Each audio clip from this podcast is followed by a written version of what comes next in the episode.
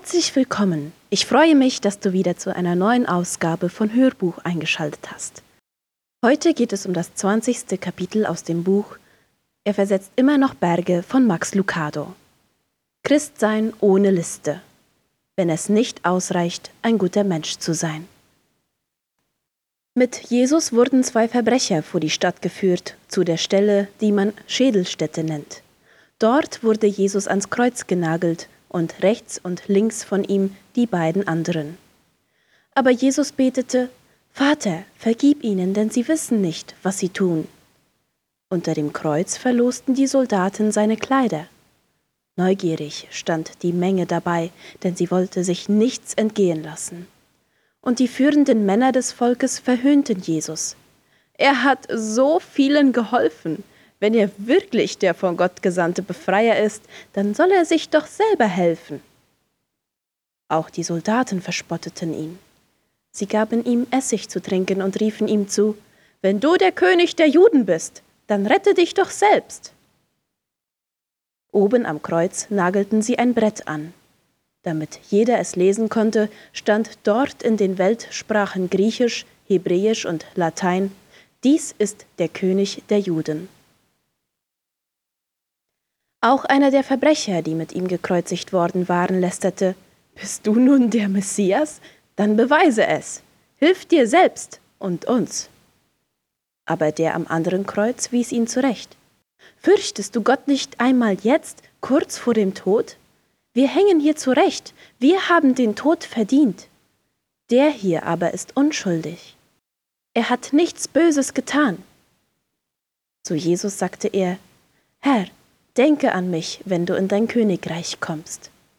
Nach Lukas 23, Verse 32 bis 42. Ich versichere dir, noch heute wirst du mit mir im Paradies sein, sagt Jesus dann in Vers 43. Sie verpasste beinahe das Flugzeug. Ich hatte schon gedacht, ich hätte beide Sitze für mich.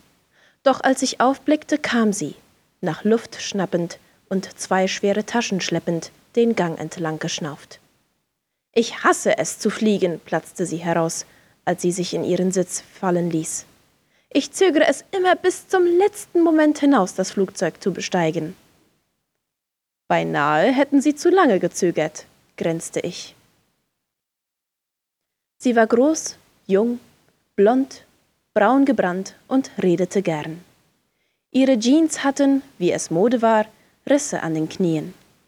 An ihren schwarzen Stiefeln blinkte vorn eine silberne Spitze.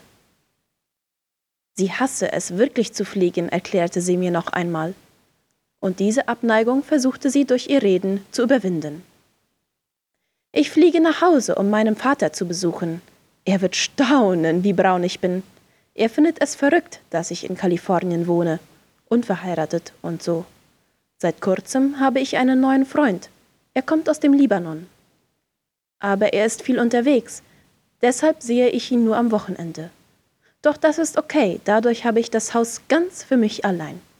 Es ist nicht weit bis zum Strand und ich habe gelernt, was zu tun ist, wenn man neben einer freundlichen, attraktiven Frau sitzt. So bald wie möglich erkläre ich, welchen Beruf ich habe und dass ich verheiratet bin. Das bewahrt sowohl mich als auch meine Nachbarin davor, in Schwierigkeiten zu geraten. Meine Frau hasst es auch zu fliegen, warf ich ein, als sie einmal Luft holte.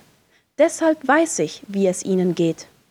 Und da ich Pastor bin, möchte ich Ihnen, wenn wir jetzt losfliegen, eine Stelle in der Bibel vorlesen. Ich holte meine Bibel aus der Aktentasche hervor und schlug Psalm 23 auf. Zum ersten Mal war die junge Frau still.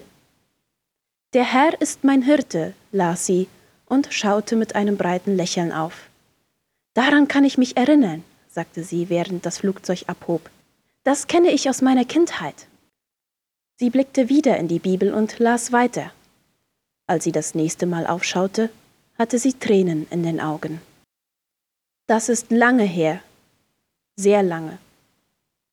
Sie erzählte mir, dass sie geglaubt hatte. Früher.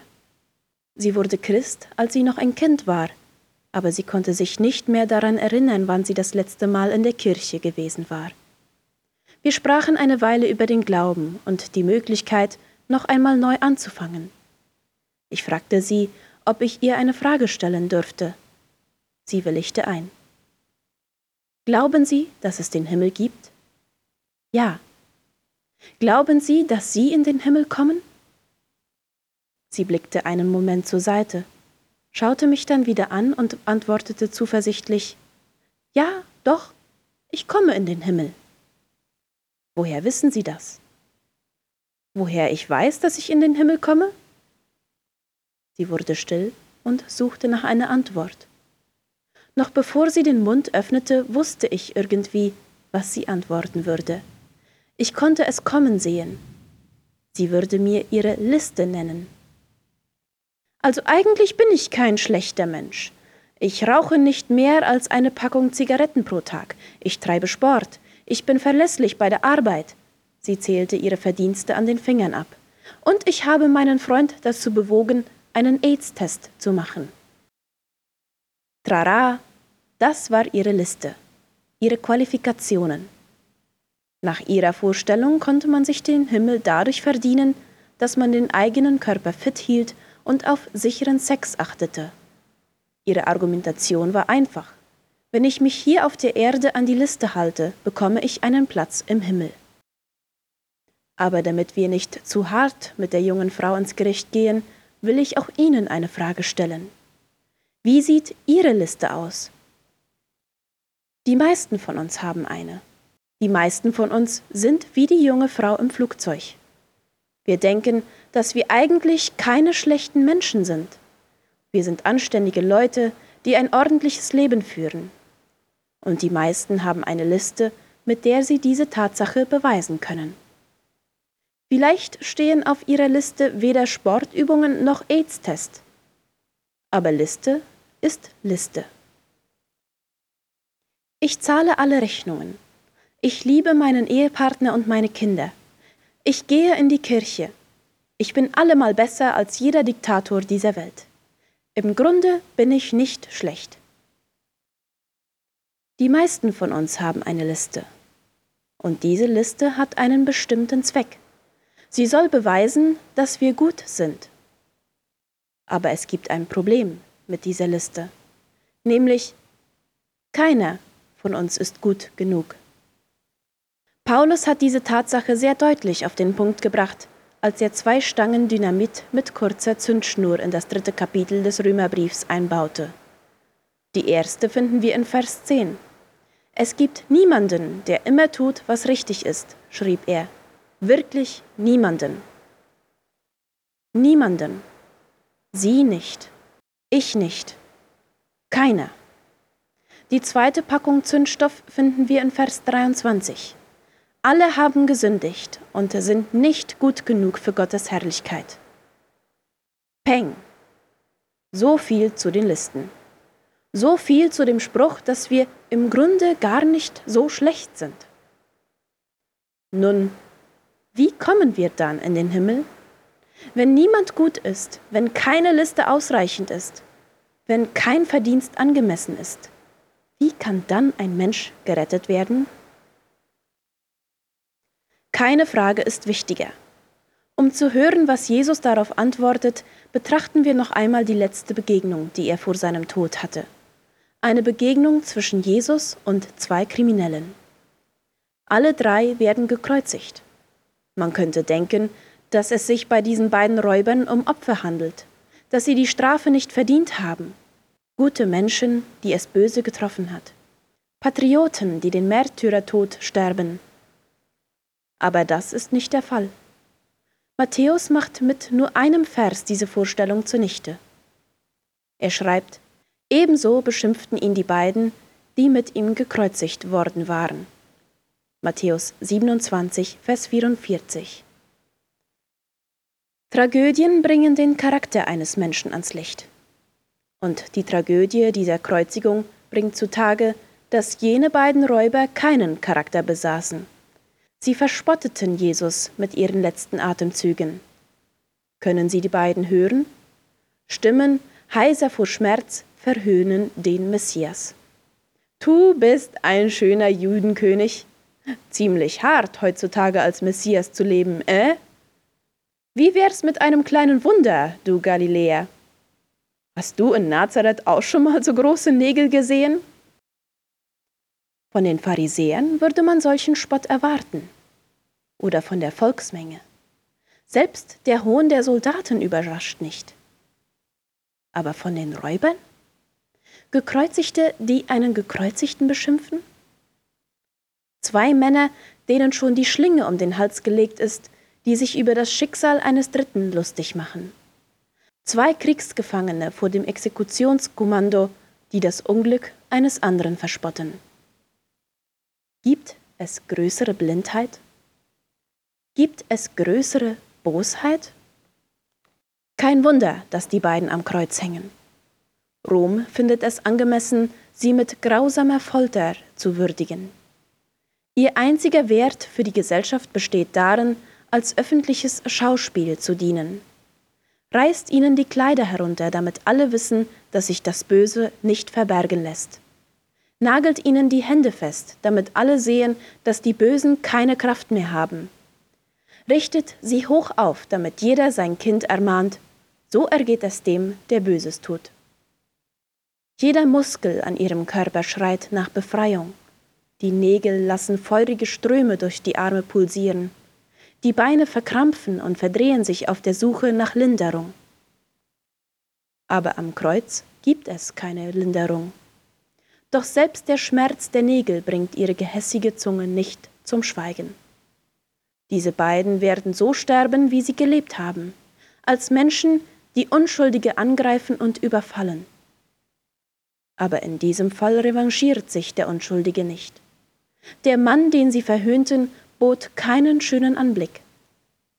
Sein Leib bestand aus blutig geschlagenem Fleisch, das sich von den Knochen löste. Sein Gesicht war von einer Maske aus Blut und Speichel überzogen. Die geschwollenen Augen quollen hervor. König der Juden stand über seinem Haupt geschrieben. Eine Dornenkrone riss ihm die Kopfhaut auf. Die Lippen waren aufgeplatzt. Vielleicht blutete die Nase oder ein Zahn war locker. Der Mann, den sie verhöhnten, war halb tot. Der Mann, den sie verhöhnten, war geschlagen. Aber der Mann, den sie verhöhnten, hatte Frieden.